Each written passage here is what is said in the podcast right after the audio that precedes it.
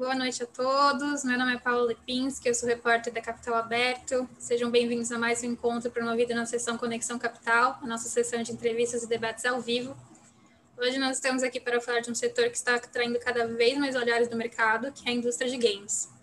Esse setor tem apresentado crescimento de 10 a 12% ao ano e em 2020 teve receita de 126,6 bilhões de dólares, segundo um levantamento da Superdata, o núcleo da Nielsen. A perspectiva é que o setor continue crescendo e até 2023 ultrapasse o faturamento de 200 bilhões de dólares.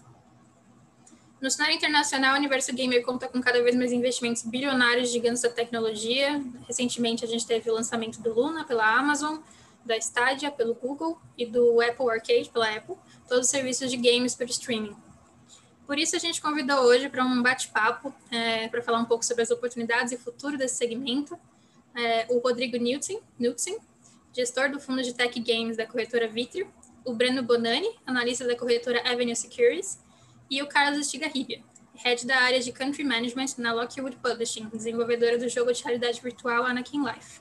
O Carlos vai ser o mediador da conversa de hoje. Queria agradecer a todos por aceitarem o convite da Capital Aberto. Como alguém apaixonado por games, eu estou bem animada para ouvir tudo o que vocês têm a dizer sobre esse universo. É, quero lembrar quem está tá assistindo a gente que vocês podem enviar perguntas aqui no chat do Zoom ou no, nos comentários do YouTube. A gente vai ficar de olho e vai passar para os nossos convidados. E agora eu passo a palavra para o Carlos. Bom evento a todos. Obrigado, Paula, pelo convite. Boa noite aí, é para todo mundo.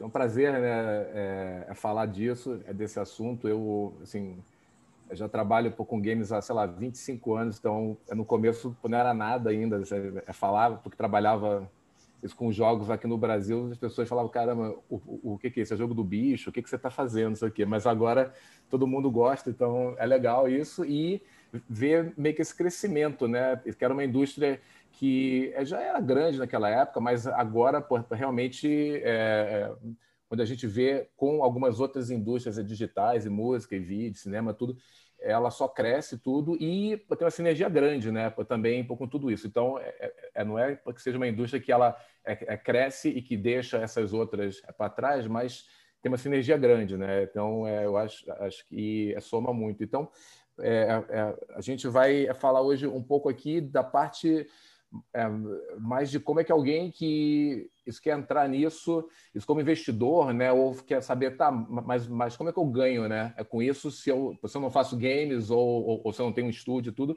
e, tem várias oportunidades hoje, então hoje é muito mais fácil de que alguém que queira já sentir pô, como é que é, de que essa pessoa entre e, e que já faça business nisso. E aí a gente trouxe aqui o Breno e o é, Rodrigo, né, eles vão é, contar um pouco do, do que, que, eles fazem nessa área e também eu posso é, falar um pouco da parte de do que, que é ter um estúdio, do que, que é vender um estúdio, do que, que é ser parte de um fundo de investimento, tudo. Então, se alguém quiser também, é, a gente pode também é, para essa área. Mas vamos começar, acho que o Rodrigo pode contar um pouco do que, que ele do que, que ele faz é nessa área, né? É de games e depois o Breno entra um pouco mais a fundo, acho, né? nas empresas e tudo. Vamos lá, Rodrigo. Ah, obrigado, Carlos. Obrigado, Paula. Oi, Breno, grande amigo. É, olá a todos. É um prazer estar aqui com vocês. É, eu sou um gamer é, desde os, do, do telejogo, né? Daquele Pong. É, e por obra do destino, agora sou gestor do fundo da Vitro Tech Games. Né? Além de diversos outros fundos, a gente criou um fundo de games que daí foi encaixou perfeitamente. Eu eu adoro jogar e sempre adorei. É, e agora eu tenho tenho o prazer de ser o gestor de, desse fundo. Né? A Vitro tem um fundo né, que investe em empresas abertas, isto é, são listadas em bolsa, de games. Né? Então, é, você está sem, comprando ações de, de empresas de games, então você está virando sócios minoritários dessas empresas, né? O, o na verdade, o, a, a, nossa vontade de abrir um, um, um, fundo dedicado a games, a gente tem fundos de tecnologia, temos diversos fundos, a gente viu que a pandemia acelerou, né, um movimento que já vinha acontecendo já vinha acontecendo essa, esse crescimento forte de games, né? É, duas tem dois drivers principais disso daqui. Um é a quantidade de pessoas jogando, o próprio celular mudou isso um pouco. Gente que nunca jogava. Até minha mãe lá na, no, no Facebook joga Angry Birds facilitou o jeito. Antes você tinha que ter um Atari, tinha que ter um jogo só que esses profissionais jogavam, né? Street Fighter, era um negócio muito mais complicado. E agora qualquer um pode jogar um jogo bobinho e se divertir, passar o tempo.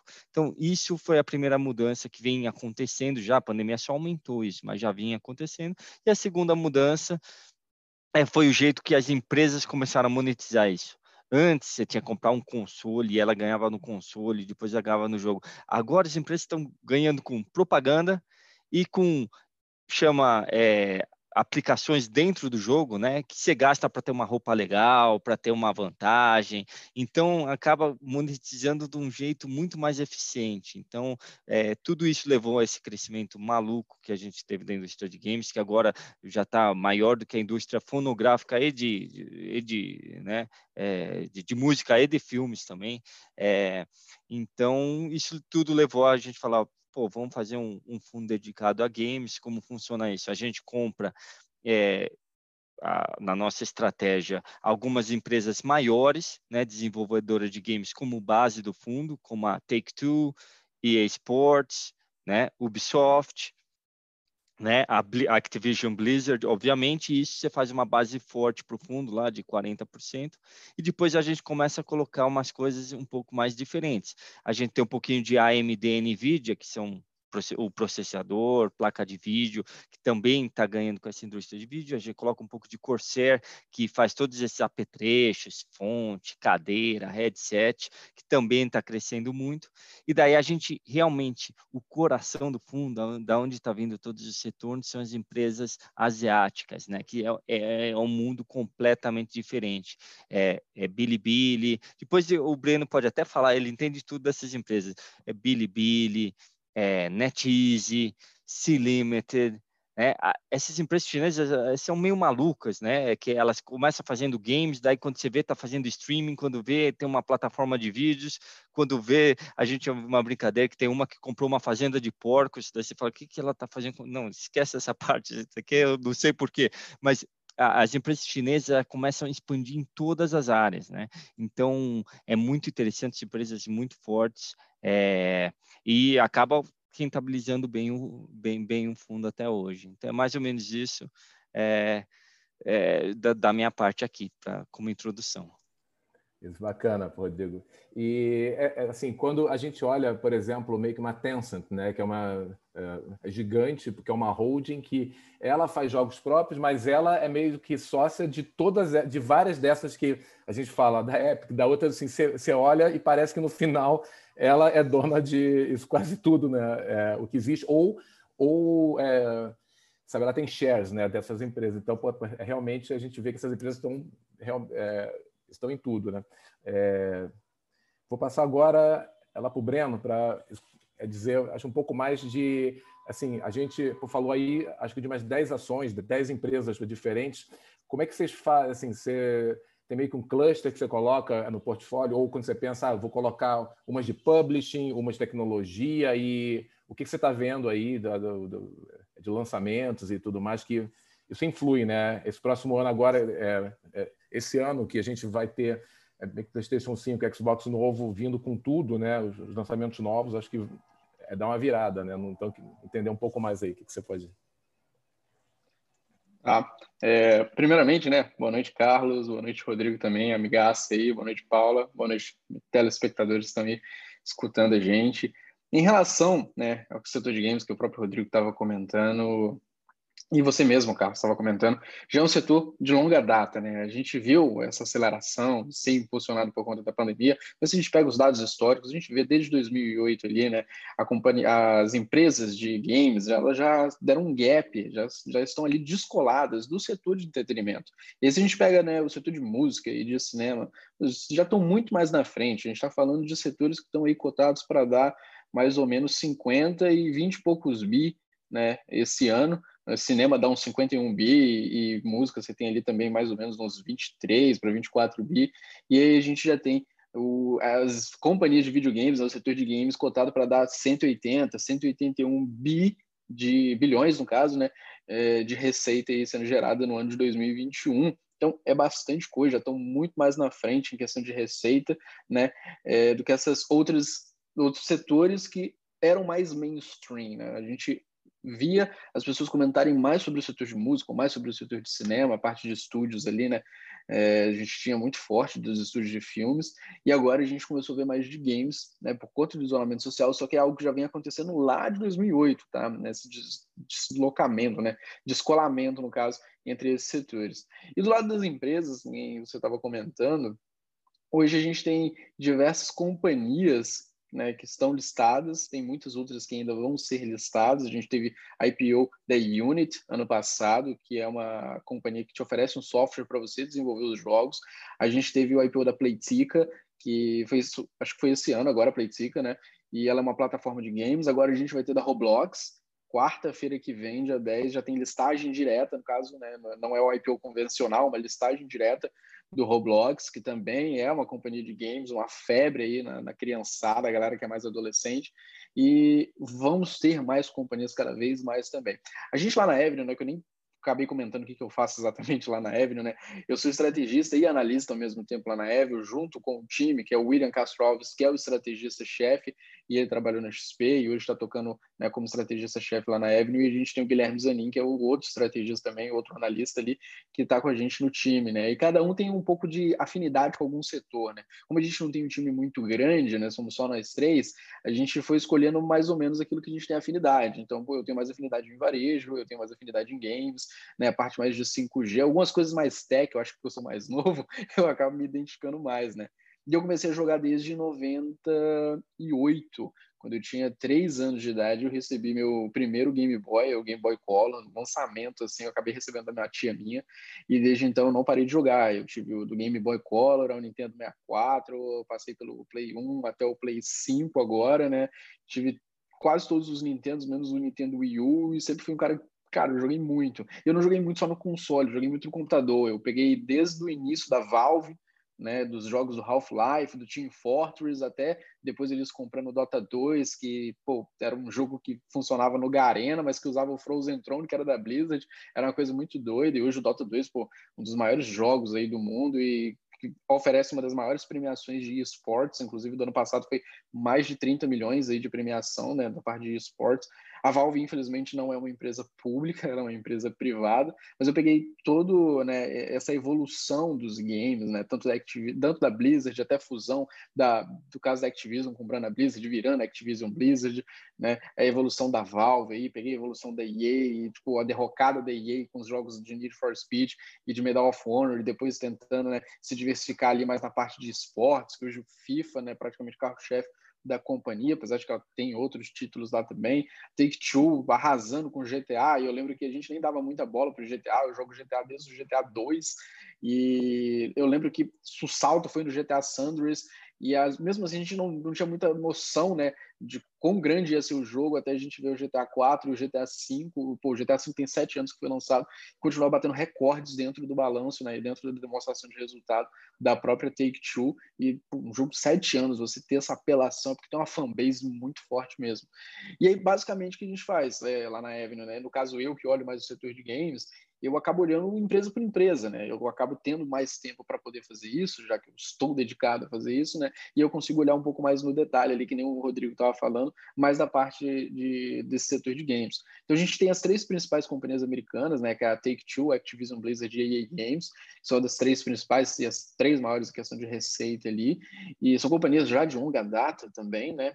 A gente tem outras empresas ali um pouco menores e a gente tem essas asiáticas que o Rodrigo estava comentando também, que apresentaram uma performance muito boa agora no ano de 2020, mas eu acho que elas estão preparadas, inclusive, para conseguir capturar mais 2021 e para frente, porque é como que ele estava falando, essas companhias asiáticas, elas já nascem meio mutantes. O, a Cia Limited, por exemplo, né, ela é dona do Free Fire, Muita gente já deve ter ouvido falar do Free Fire ou já jogou o Free Fire no celular, é um jogo de mobile muito forte aqui na América Latina. Inclusive, eles colocam no resultado, quando eles reportam a receita, que a maior parte da receita deles vem do sudeste da Ásia e da América Latina. Então, tem uma fanbase muito forte aqui. E é 51%, basicamente, né, da receita total ali da CIA Limited vem da parte do Free Fire ali, né? do, que é dentro do Garena, que é a plataforma deles, e ao mesmo tempo eles têm o Shopee, que funciona como um concorrente do AliExpress, então eles estão dentro do e-commerce e ele tem uma outro um outro braço ali de payments, de pagamento, que funciona pagamento peer-to-peer, -peer, né, de pessoa para pessoa. Então os caras estão tipo assim diversificados em três coisas que são tendências e são três coisas que são bem tecnológicas, né? E a Sea Limited no caso ela é de Singapura. Então, pô, essas empresas asiáticas já nascem numa pegada muito forte de tecnologia ali, de inovação e de tentar trazer algum tipo de disrupção que é, eu acho que é muito interessante. É uma tendência para os próximos anos, que vai continuar, né? A tendência de tecnologia ela é secular, então ela continua cada vez mais forte, cada vez que a gente vai avançando né, como, como civilização. Então tem que olhar para a Ásia. Né? Eu até escrevi há um tempo atrás sobre três tendências que eu já estava vendo para 2021 do setor de games. A terceira tendência é olhar para a Ásia. As empresas asiáticas estão cada vez mais também presentes nos Estados Unidos. Então a gente tem cerca aí de, na verdade, analistas dizem, né, que está cotado para ter 30% né, dos lucros das empresas dos Estados Unidos vindo de companhias asiáticas. Então a gente tem aí hoje né, a Cia Limited, da Bilibili, que é muito forte na parte de streaming, né?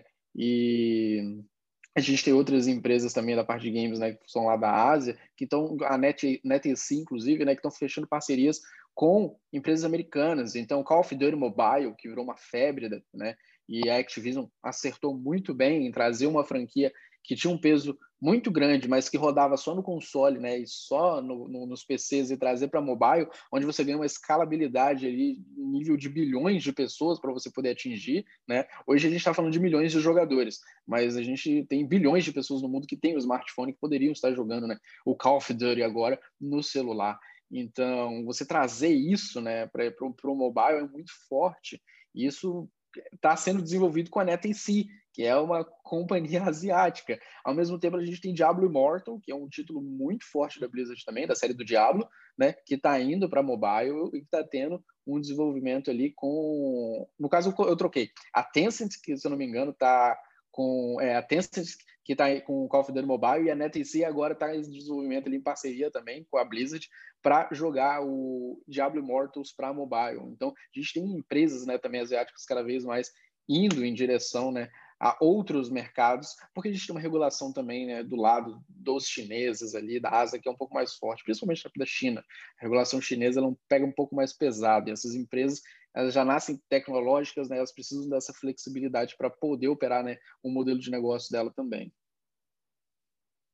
Bacana, Breno. E assim, uma coisa que você falou, eu acho que tem um ano chave aí que você mencionou, que é o de 2008, né, que é quando a gente começa a ver que é, o game cresce muito e não por coincidência, eu acho que é quando a gente tem o lançamento da é, é lá da Apple Store, né? É, é, é, é da App Store, né? De smartphone que tinha já, mas em 2008 a gente é, isso começa e aí a gente vê lá por quatro, acho cinco anos, né? É, acho que o celular, né? Isso começando, mas com jogo premium ainda, que era um jogo pago, e aí desde 2012 por aí que o negócio vai mesmo, que é quando entra meio que no free to play, né? Que é esse jogo que o Rodrigo disse que você é, é você baixa ele, é grátis, mas, mas você compra coisas dentro. Então, aí a gente nota até quando a gente vê o quanto é que cresceu, que o é console, é PC, continuam indo bem, mas o celular né, era meio que zero há 10 anos atrás, 15 anos atrás, e agora é, comeu isso tudo. Né? Então, é, parece até que tem é, meio que dois mercados, às vezes, quando a gente olha que é o do free to play mobile, que está crescendo é, numa taxa rápida, e esses outros que ainda são fortes, claro, mas é, é um negócio meio, meio louco, assim, quando a gente vê, é, acho que o crescimento todo, né?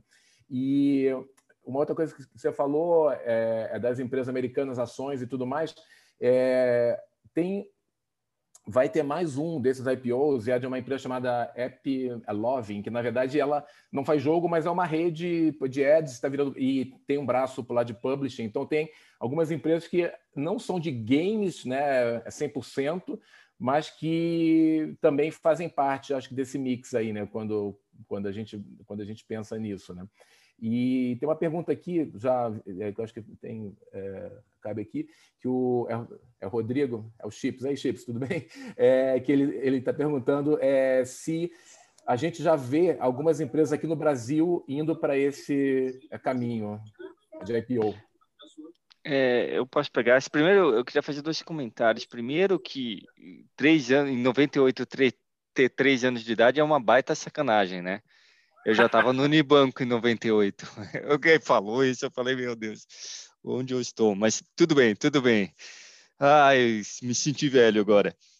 Outro que eu queria comentar é sobre essa parte do, do, do, de gastar dinheiro em game, né? Eu tenho um dado aqui que é interessante. Em 2010, dos, dos últimos 10 anos, 2010, 20% da receita era o que você comprava dentro do jogo, alguma coisa para te deixar mais forte, mais bonito, etc. E 80% era o que você pagava lá para ter o jogo. Né? Em 2015 já estava 50-50.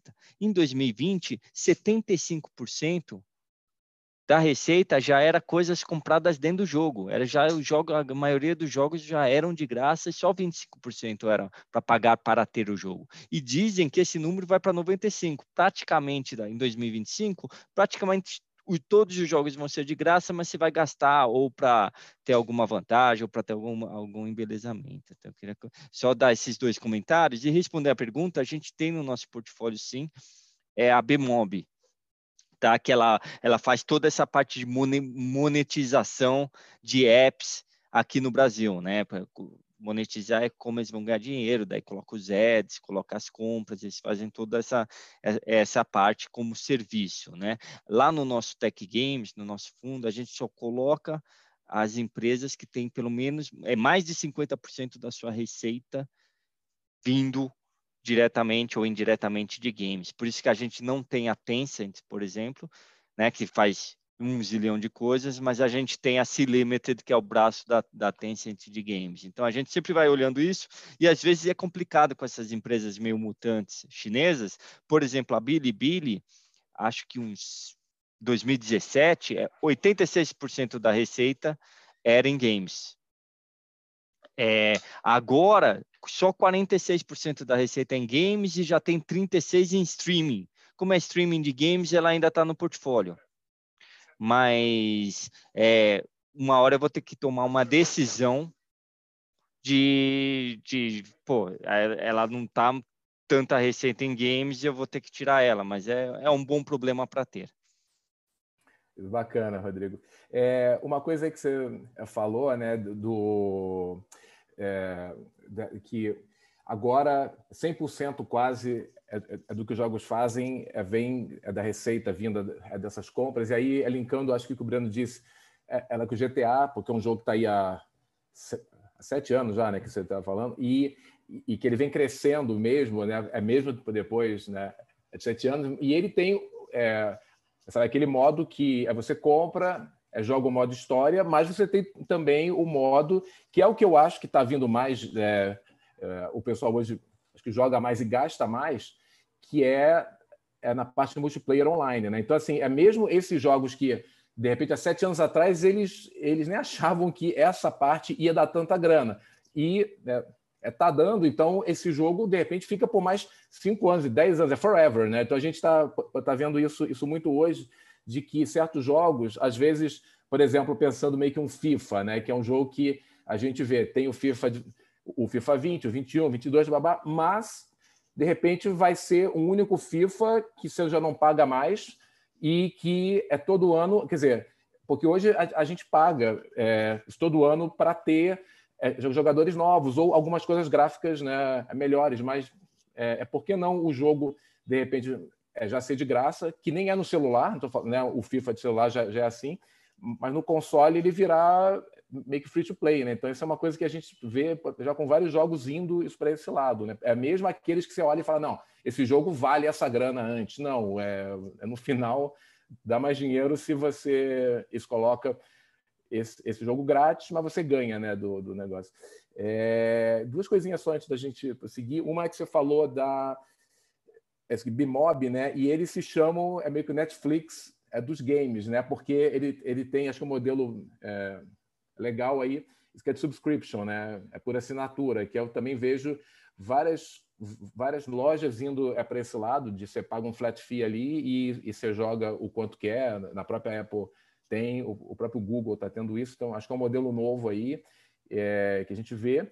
E o que o Breno falou, ela das empresas grandes, a EA e, e, tudo, e a gente vê que até mesmo essas grandes, é, eles fizeram agora uma compra da Glue, né? que é uma empresa é, celular, free to play, então acho que está indo mesmo é, para esse lado. Né? Se uma EA né, precisa comprar uma empresa que pô, traz essa tecnologia, traz essa forma de fazer business, é meio que um, acho que é um sinal bom aí.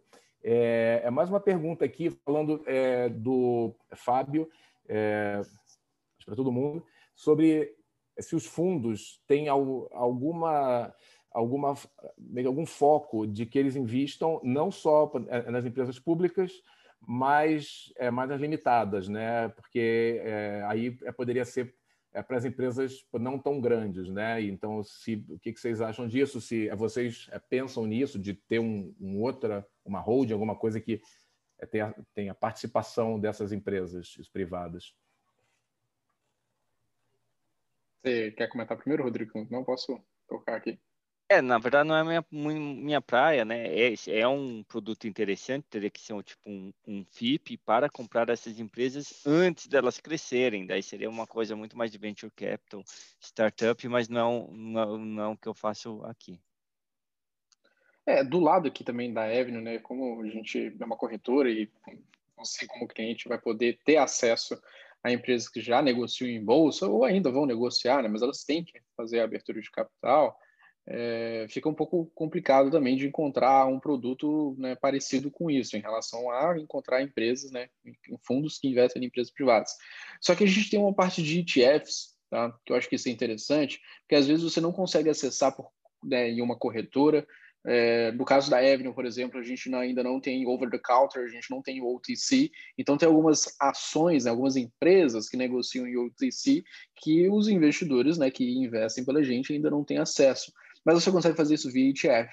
E o, ETF, né, por ser um fundo, ele cobra uma taxa ali de ADM geralmente muito mais baixa e você vai estar muito bem mais diversificado, até por um valor às vezes mínimo, né, bem menor que você fosse comprar uma carteirinha de games, né, de empresas de games. É, eu acho que é um produto interessante, vale a pena você dar uma estudada, você dar uma olhada. Então, inclusive a gente tem dois ETFs muito interessantes, que é o Hero e o GAMR. Só que eu tenho chamado mais atenção do Hero pela exposição dele em Ásia, porque o GMR ele tem uma exposição maior nos Estados Unidos, o Hero ele tem uma exposição maior em Ásia. Primeiro que o top 10 né, country deles é Japão, já começa pelo Japão, e ele tem uma exposição em China em maior também, né? E ele pega a parte de Coreia do Sul, de Singapura ali, Hong Kong também, um pouco maior do que o GMR. E aí você, né, se for pegar o ETF do Hero, por exemplo, para você ver a composição dele, você vai ver que tem empresas que elas negociam OTC, e aí você fosse tentar comprar sozinho, né, pelo menos na Avenue, você não conseguiria. Mas via esse ETF você consegue acessar a Nintendo, por exemplo, que é uma empresa que tem se beneficiado bastante depois que fez o lançamento do Nintendo Switch.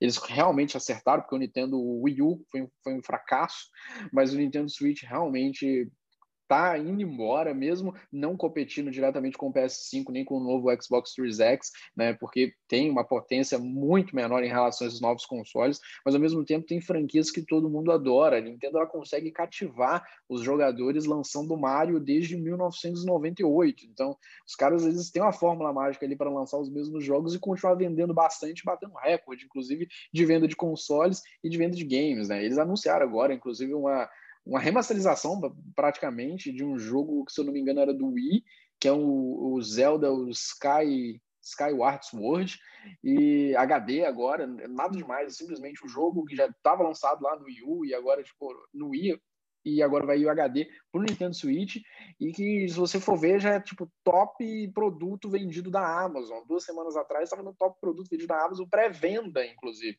Nem lançou o jogo, é pré-venda. Então a Nintendo ela tem essa forma de cativar ali o, o, o consumidor dela, a fanbase dela, que ainda tem é, muitas franquias boas que estão fazendo aniversário esse ano. A gente tem acho que trigésimo aniversário é, de Pokémon, já é 35 aniversário de Zelda, também tem Mario fazendo aniversário esse ano, Donkey Kong fazendo aniversário esse ano, e eles estão monetizando muito bem em cima desses títulos, né? Que já eram títulos que as, as pessoas gostavam, tem muita gente que cresceu jogando, né? Ela tá com um marketing muito agressivo ali para mostrar que não, a gente não é uma companhia que faz console para crianças, né? a gente pode atender todos os públicos. Pode ser seu filho, pode ser um adolescente, pode ser um adulto que quer jogar algum jogo que ele estava jogando lá quando ele era adolescente. Então, para acessar a Nintendo, que é o OTC, cara, faz isso via ITF, que aí você vai estar tá diversificado em Sea Limited, em Activision Blizzard, tem Nvidia, que pega a parte de semicondutores, e não tem só a Nintendo, né? Tem a Nexon, tem a Embracer, que são outras duas empresas que negociam via OTC, e você tem uma diversificação ali, né, em questão de portfólio, de diversificação de empresa, diversificação de região, que é muito interessante. O GAMR é a mesma coisa, só que o, GAM, o GAMR ele pega mais Estados Unidos, ele tem uma polêmica finalizar Tem o GameStop lá, né? que é GameStop. Hoje é 11,35, eu estava olhando aqui. É, tipo assim, de posição que o JMR tem né, em GameStop, é a maior posição, né? A maior posição é, é GameStop, tem 11, mais de 11% do fundo lá. E aí, tipo, a segunda é Bilibili, que tem 3. Então, qualquer coisa que GameStop acaba subindo ou caindo, né? Os investidores ali do GMR ficam é, à mercê dessas nuances do mercado e você não sabe muito bem para onde vai a MR hoje, porque ela foi lá em cima, depois ela voltou tudo, agora ela está lá em cima de novo. Né? Se me perguntar em relação ao valor intrínseco, eu acho que já está bem, bem bizarro, bem absurdo já, porque é uma empresa que tem muitas dificuldades, está enfrentando né, toda uma questão ali do modelo de negócio deles, que eles ainda têm que tentar né, encontrar um ponto positivo, e mesmo assim eu acho muito difícil, porque questão de loja física, tentar competir né, com varejo online já é muito difícil, e agora competir com uma tendência que é jogos digitais, né? Tipo, pô, eu comprei o PS5 aqui, consegui dar uma sorte do caramba de pegar o PS5, mas eu não comprei ele com modelo de CD, né? Eu comprei ele com digital, eu não quero mais CD. E as empresas também não querem, tipo, ter que dar um CD para você, né? Tem todo o custo logístico, o custo do CD, o custo do plástico, não compensa. Eu jogo logo o jogo direto mesmo, é 70 dólares agora no, no online, e você compra, tá uma tendência, vai querer jogar. Então, é todo modelo de AMR ainda precisa ter muitos ajustes né, para quem sabe aí né, poder ele ter um certo valor, mas é complicado. Perfeito. É, eu acho assim, para as empresas daqui, quer dizer, que acho que é, a pergunta era ah, como é que meio que o investidor que quer ver as empresas aqui do Brasil e é, é assim é isso complicado. Eu, eu sou sócio de, é de um fundo também. A gente tem uma empresa que a gente colocou investimento faz uns oito anos já e é difícil. É, aqui no Brasil a gente não, ainda não não tem, acho que o ecossistema pronto é, é para isso. Até mesmo quando você faz o primeiro round, que é difícil, né? Que a gente fez para você, tipo, de repente é, ir para o segundo round, você tem que ir para fora, tem que ir para os fundos gringos e tudo. É, o caminho é para as empresas aqui, realmente é mais de ter que ter capital próprio, de se financiar com outras coisas e, e vai fazendo até que, até que você acerta um, um um, é, é, tipo um jogo, faz um soft launch e aí tenta ver, mas é isso bem complicado. Isso aí dá uma, acho que dá um outro é, painel que é um assunto bem extenso aí. É, é, mudando aqui é, um pouquinho é, a pergunta do Daniel Germano sobre o mercado de streaming, né? Que acho que o Rodrigo até disse que uma das investidas deles acabou que tem uma área grande agora de streaming. A gente vendo vários players vindo, é chineses vários, né, é baseados nisso em streaming tudo.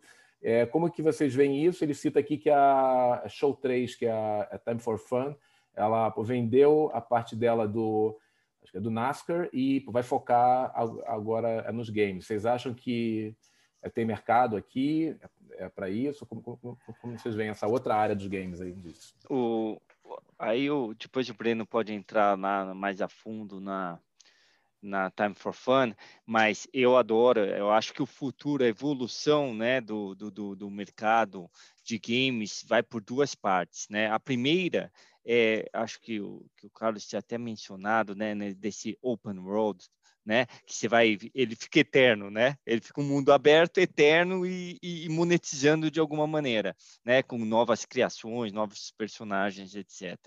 E, e é esse mundo se tornar num virtual world, no mundo virtual, estilo, estilo aquele Second Life que chegou 20 anos mais cedo do que deveria, né?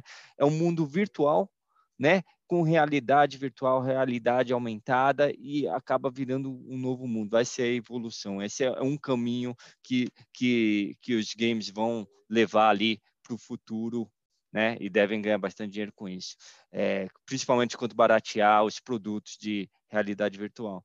E o segundo caminho, né, parece ficção científica, mas é, é o que está acontecendo. E o segundo caminho é essa parte de streaming e vídeos. A Bilibili, meu, ganhou muito dinheiro com isso, né? Fez um, um belo trabalho. O Twitch, é, é, que, é o, que é a principal plataforma de, de streaming, também é, é, é fantástica. É, você olha a nova geração agora, o pessoal não, só joga, mas gosta de assistir outras pessoas jogarem, gosta de conversar enquanto eles assistem.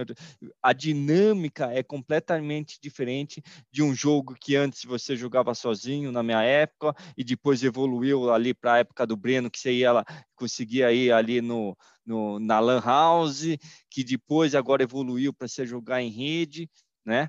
É, então, é, Streaming eu acho que é excelente, eu acho que é bom para a Time for Fun entrar em games de vez de, de NASCAR, com certeza é bom para ela, eu não sei a, a, a específico como ela está, né, de pós-pandemia, que ela deve ter sofrido demais, né? Mas o mercado de streaming no Brasil é muito pequeno, eu sei que a Omelete estava é, tentando entrar nisso daí, eu não sei o quanto ela evoluiu nisso daí, mas é um mercado gigantesco. E o mercado brasileiro, você olha, os brazucas dominam os games. Você olha os canais de streaming offshore, o Brasil, em todo jogo que lança, os brasileiros parecem gafanhoto, eles dominam. Né? Então, mercado tem para um, um setor de streaming só brasileiro, sem dúvida.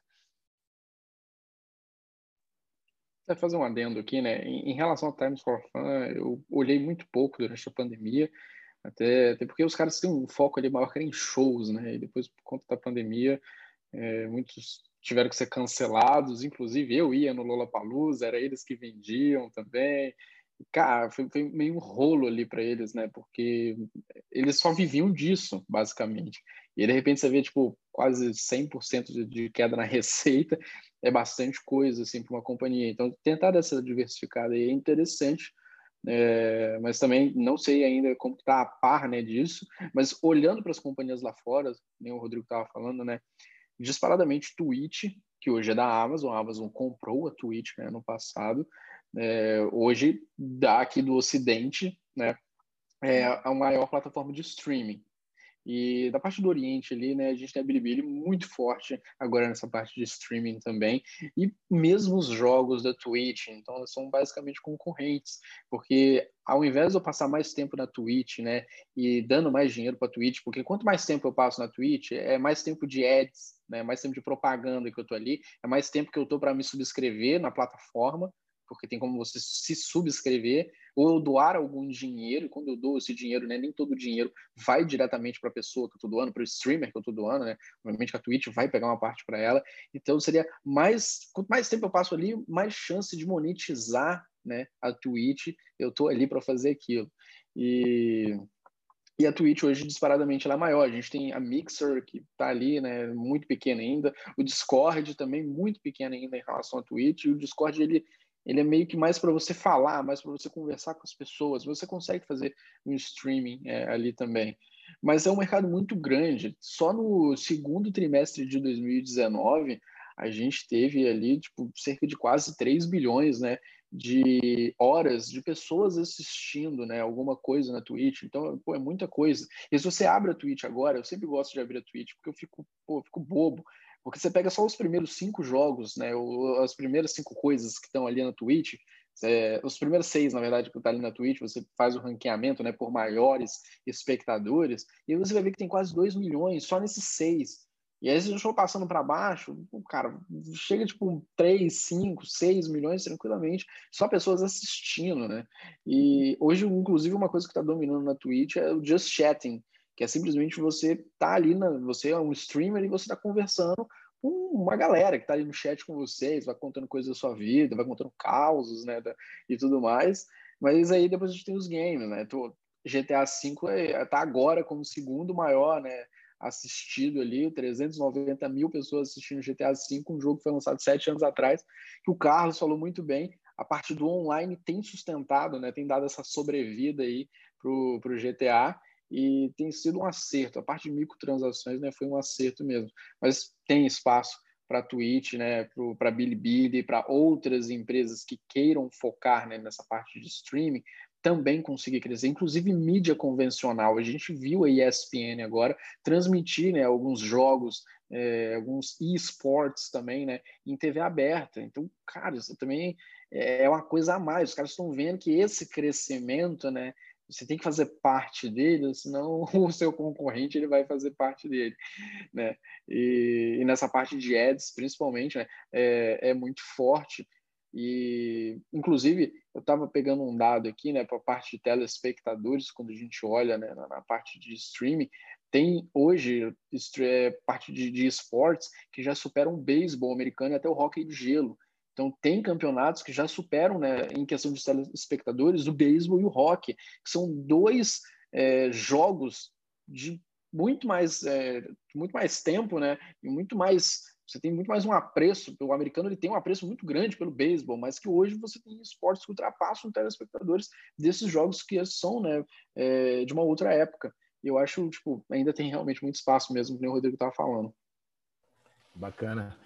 Vamos para outra aqui, é, é, o Yuri, é para vocês dois aí, perguntando, é nesse contexto de é, rotação de é, growth é para velho é, e de é, COVID winners para losers, né? Como é que a indústria de games se encaixa? Tem Quer pegar primeiro essa, Breno? Eu sempre estou falando primeiro. Eu estou tirando toda a tua vantagem. Vai você primeiro nessa. Tá bom, vou fazer um, um comentário um pouco mais breve aqui. É, em relação a essas empresas, tá? Se de fato continuar acontecendo essa rotação, que é super normal, rotações acontecem, então acho que o investidor sempre tem que estar ali ciente que uma hora uma coisa está indo muito bem, mas pô, não quer dizer que vai para sempre, a rotação acontece, não tem que ficar, ai meu Deus, é o fim do mundo, e tipo, ah, aconteceu a rotação, então esse setor aqui não presta mais, né? Tipo, não vou olhar mais para ele, não, não é isso. Tá? Porque mesmo assim, é, é como a gente estava comentando no início, a tendência de tecnologia é secular, ela vai continuar. Né? A tendência de games ela já está acontecendo desde 2008. 2008 foi um, um, ano que teve uma crise muito forte. E a gente teve ou diversas outras crises, né? até a gente chegar aqui em 2021, e mesmo assim o setor está crescendo. Então, se ficar muito apegado do curto prazo, né, do tipo, ah, não, a rotação está acontecendo, as empresas estão caindo, tudo mais, tipo, você pode acabar perdendo alguma, algum tipo de oportunidade ali. E eu acho que o mais importante, né, principalmente dessas empresas, né, a gente está falando das desenvolvedoras, basicamente, é olhar né, o que elas têm de lançamento, o que, que tem de trigger ali, né, o que, que pode ser importante para os próximos anos. Então, a gente tive virada de console agora, né, PS5 e novo Xbox, então vai precisar de jogo. Né? Senão o Xbox e o PS5 é só uma caixa que você liga, não, não tem nada. Então vai precisar de jogo. Então, é, pô, e a EA Games, a Activision Blizzard, a Take-Two, né, são companhias mais voltadas, são as três principais abertas né, de americanas, são mais voltadas para consoles, elas vão fabricar os títulos maiores delas e vão colocar dentro desses consoles, vão querer pegar né, essa sinergia dessa virada de console. Então, mesmo que você tiver a rotação, né, mesmo que você tiver ali, não, até o aumento de rendimento de, de, juros que a gente está vendo agora, e o pessoal fala, não, vai ter aumento de taxa de juros nos Estados Unidos, e aí se tiver aumento de taxa de juros nos Estados Unidos é ruim para empresas de tecnologia, porque a empresa de tecnologia precisava de taxa baixa, porque ela precisa subsidiar e tudo mais, aí fica essa conversa, a gente fala, não, mas calma, pô, se for pegar a empresa, está com um balanço bonitinho, ela está dando lucro, né? não é só uma empresa de tecnologia qualquer, é uma empresa está dando lucro, ela tem ótimas franquias, tem agora uma via de crescimento por conta desses dois novos consoles, né? E ainda tem uma terceira via ali, que é o mobile, que eles ainda têm muito para explorar. Mas eles têm muito dos próximos cinco anos aí, pelo menos, para eles darem uma explorada muito boa. Falei, Rodrigo. Não, eu queria deixar você falar primeiro, porque praticamente a resposta perfeita aí. É, eu acho que às vezes as pessoas olham para um prazo muito curto com as notícias diárias, é normal, o psicológico fica nervoso quando vê o negócio caindo, mas no momento que você aumenta um pouquinho o teu horizonte de investimento, a tese de tecnologia vai continuar por algum tempo e dentro dela a tese de de games vai continuar por algum tempo. É, quando você para para de olhar um movimento de curto prazo do mercado e olha no longo prazo o lucro crescente das empresas, você fala, não, ah, sofreu um pouco nesse mês, mas eu vou segurar por vários anos e vai me dar muito dinheiro. É isso. Bacana. Até porque acho que games, assim, pô, não é só essa parte mais de tecnologia, mas é, é, é, é, meio que uma indústria que passa é por outras coisas, né? Então, às vezes, é, as pessoas estão consumindo conteúdo e tudo, entretenimento, né? Então, é, é uma indústria boa que ela está em, tá em dois lados ali, né? E, e tem uma coisa, porque são os IPs, né? Tipo, essas propriedades intelectuais, né? Que se você faz um jogo, esse jogo pode virar um filme depois, pode virar outra coisa. Então, essas empresas, elas, na verdade, elas, elas ganham com isso e, e com tudo o que é feito em cima daquelas propriedades intelectuais. Então, tem meio que uma cauda longa aí para várias outras coisas. Se, né, de repente tipo, não tiver mais jogo, mas pô, pô, vai ter filme. E, e aí a, gente vê agora que todas, todas essas Netflix, Amazon, tudo mais, tem com vários, é, é, várias séries novas vindas em cima pô, de jogos, né? É Last of Us, é do é, então assim isso aí também acho que puxa, né? Por mais que de repente o lado tech não caia, mas é, acho que o consumo de conteúdo de todas as formas cresce, né? E tem uma pergunta aqui que aí eu acho que é legal, que é da parte lá dos esportes, né? Que é, que está dentro de games, mas não é exatamente games, mas é desse né? sistema todo. Como que vocês veem isso é, quando é, vocês montam esses, esses é, é, vocês incluem algumas empresas, times, é, é, de repente alguns agora já começam a ficar públicos e tudo. Como, como, como é que faz parte desse mix de vocês? Como que vocês veem esportes? É, eu gosto muito, né? O Breno até comentou, né, da ESPN passando lá o, o, os jogos, né? É, eu gosto muito e na hora de montar o portfólio é importante você ter algo diversificado. O Breno também falou em diversificação, então você tem os desenvolvedores é, dos Estados Unidos, você tem as, as chinesas mutantes, você tem a, uma Corsair para fazer hardware, uma AMD Nvidia que faz processador. Então é, é sempre importante você ter um portfólio diversificado e com certeza interessa muito essa pegada de streaming, essa pegada de esportes, a própria Bilibili está bem envolvida em, já em esportes, é, é, assim, são valores astronômicos, é, meu filho joga bastante Overwatch, ele joga até. É, eu sou mais velho, meu filho já está com 16. É, ele joga bastante Overwatch, ele, ele joga umas ligas mais amadoras mas ele me falou uma, uma vez, pô, a, a, liga principal de Overwatch League não é mundial, que tem várias cidades do mundo, é, para um time entrar novo, ele ia ter que pagar lá, eu não lembro a quantia era, 80 milhões de dólares. Eu falei, ah, você errou ali o zero, né? Você contou um zero errado, que você tá louco. Assim, só para entrar no campeonato, porque era uma expansão, um time de expansão queria pagar 80 milhões para brincar. Eu falei, ah, você tá, errou zero, ou era, tava em yen estava em yen a cotação, não sei. Fui lá, era isso mesmo, era esses valores que você olha e fala que loucura.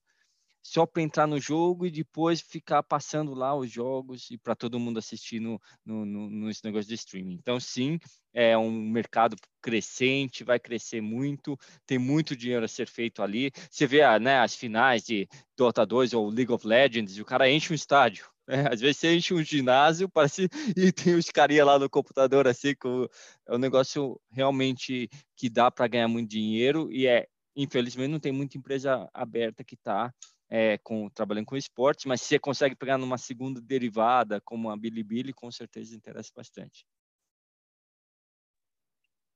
É, fazendo também outro adendo aí, né, em relação ao Rodrigo, é, a gente não tem muitas empresas mesmo abertas, né, voltadas para isso, né, tipo, sei lá, alguma empresa que faz gestão de time de esportes, né, ou que está ali mais na organização de campeonato para lotar os estádios, realmente lota estádio e vem gente de outros, nossa, outras nacionalidades, inclusive, para ver, né, e o pessoal, tipo, torce, compra camisa, chora e tudo mais, então já, já virou algo muito grande, né, não é grande como o futebol, obviamente, mas como eu tinha comentado, já tem mais telespectadores que o beisebol que o hockey de gelo. E é duas coisas ali que, para os americanos, inclusive, né, são, são coisas muito patrióticas, inclusive. Mas a gente está falando de um mercado aí que em 2019, né, tipo, movimentou ali quase 700 milhões tá, de, de dólares. E aí é mais ou menos tipo quase 3 bilhões de reais, né?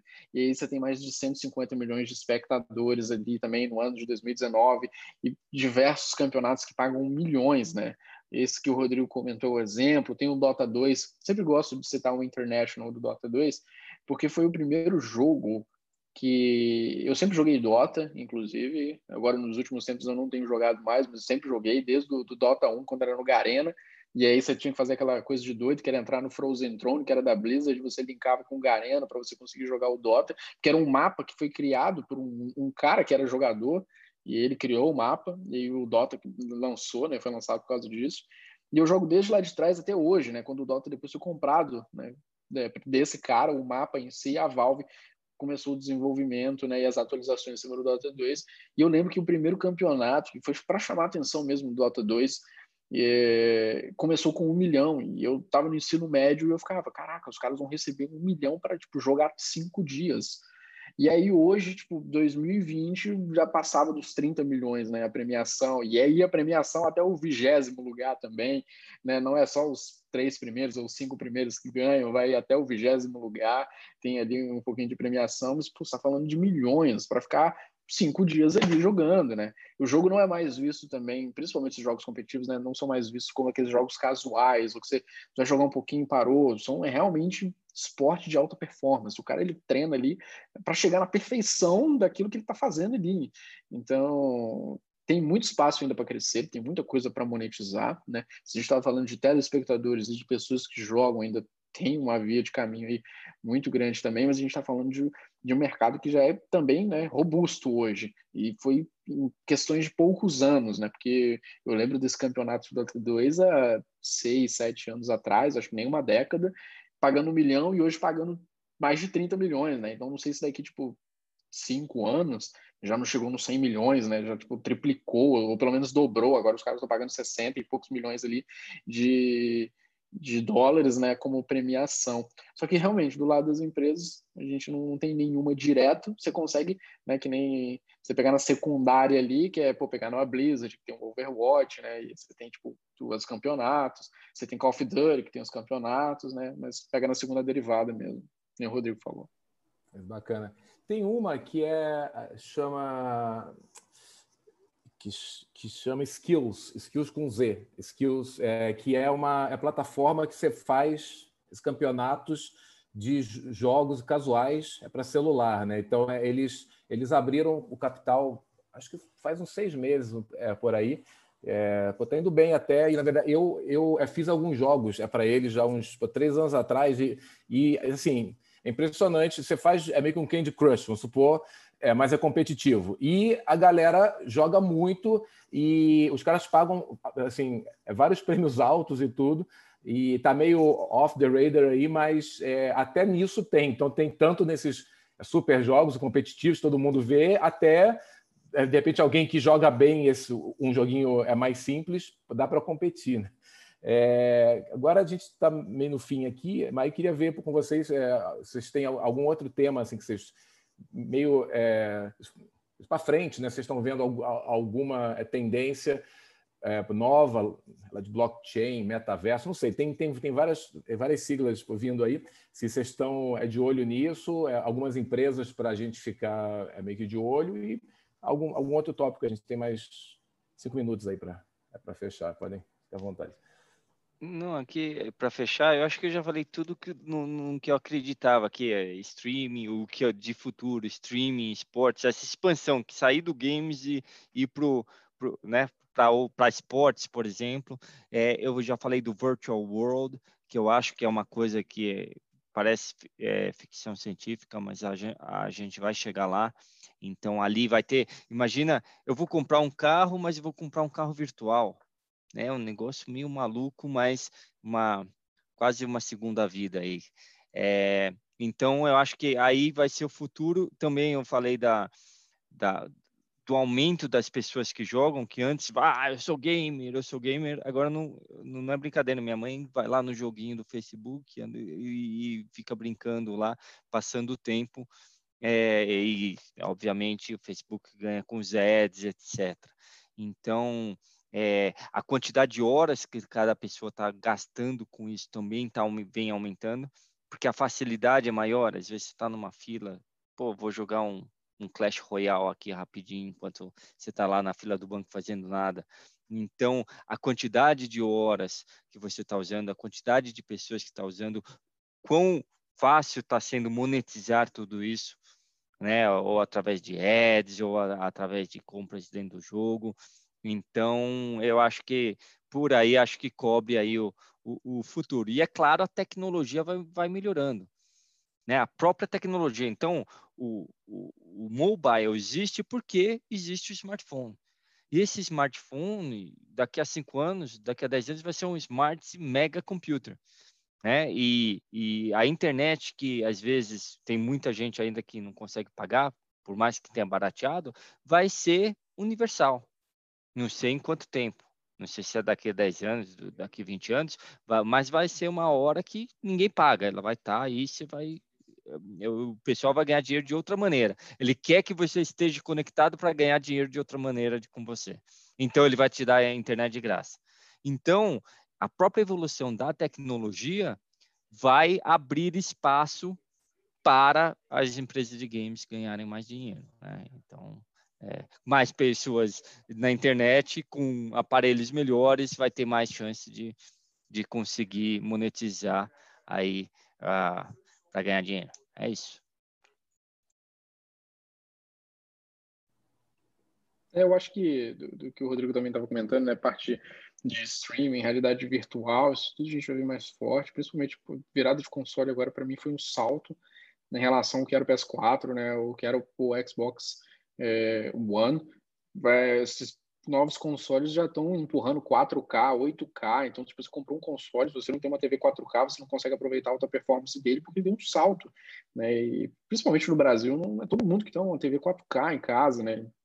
Principalmente também para comprar um console. Então, acho que essa tendência que a gente estava comentando de mobile, que já é tendência há muito tempo, mas vai continuar, né? É, essa parte de realidade virtual, e esportes, mas acho que tem uma outra tendência, inclusive, que está ficando cada vez mais forte, que é meio que parte de Netflix de games, né? Então acho que Game Pass, que a gente acabou não explorando muito aqui, acho que vai ficar cada vez mais forte também. É uma das coisas que eu tenho olhado bastante com carinho nas empresas que eu tenho procurado, né, estudar, que é ver como que tá o Game Pass dela, né? Porque a gente tem o Xbox Game Pass lá do Microsoft, a gente tem o da Sony, né, com o PlayStation Plus, a gente tem o da Nintendo com o serviço de assinatura deles que não tem meio que um nome, mas a gente tem esses né, que acabaram dando certo, de certa forma, principalmente o Xbox Game Pass, acho que é o de longe que mais deu certo. E a gente tem outros que tentaram fazer isso, mas não deram muito certo, tá? Mas a parte de Game Pass ainda eu acho que vai ter muito mais coisa para ficar forte. A Apple Arcade, por exemplo, não deu muito certo. É, a própria Apple colocou num bundle logo, né, do, do daquele Apple One deles lá, é, o Arcade. Ao mesmo tempo teve a EA Play, né, e a Ubisoft Plus, acabaram dando muito certo. A EA Play, a EA desistiu da Orange, inclusive, voltou com jogos para dentro da Valve. Tem o Stadia do Google, né, que pô, parecia muito bonito no papel, mas infelizmente não é tão simples assim de se executar e de convencer o desenvolvedor a criar, né, naquela nova plataforma, que é uma arquitetura diferente. O cara já está acostumado a fazer para console, mobile e PC, mas agora ele tem que se adaptar, né, mover um time para criar para o Stadia. Então, você ter esse apelo, você tem que ser muito forte, né, para conseguir trazer novos desenvolvedores ou desenvolvedores que já têm jogos grandes, né, para aquela plataforma. Mas essa parte de subscrição, eu acho muito bonita no futuro. Então, você assinar por algo, isso é muito bonito para a empresa, porque você gera uma previsibilidade de receita muito forte. Então, acho que o Game Pass continua aí com uma tendência forte para os próximos anos, ficar de olho nas empresas que estão é, desenvolvendo com carinho essa parte de Game Pass também. Bacana.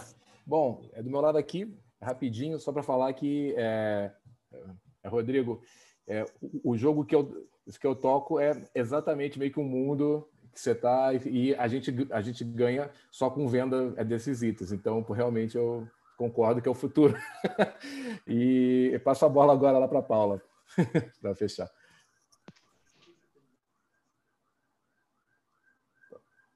Está mutada, Paula. Pessoal, eu queria agradecer de novo vocês por estarem aqui com a gente, ter disponibilizado o horário de vocês. É, Para mim, que gosto muito do assunto, essa hora passou até rápido demais. É, aproveito para convidar quem está assistindo a participar do próximo encontro, que, em que vamos falar sobre o impacto da geração Z no mercado financeiro, e vai acontecer na próxima quarta-feira, dia 10 às 18 horas.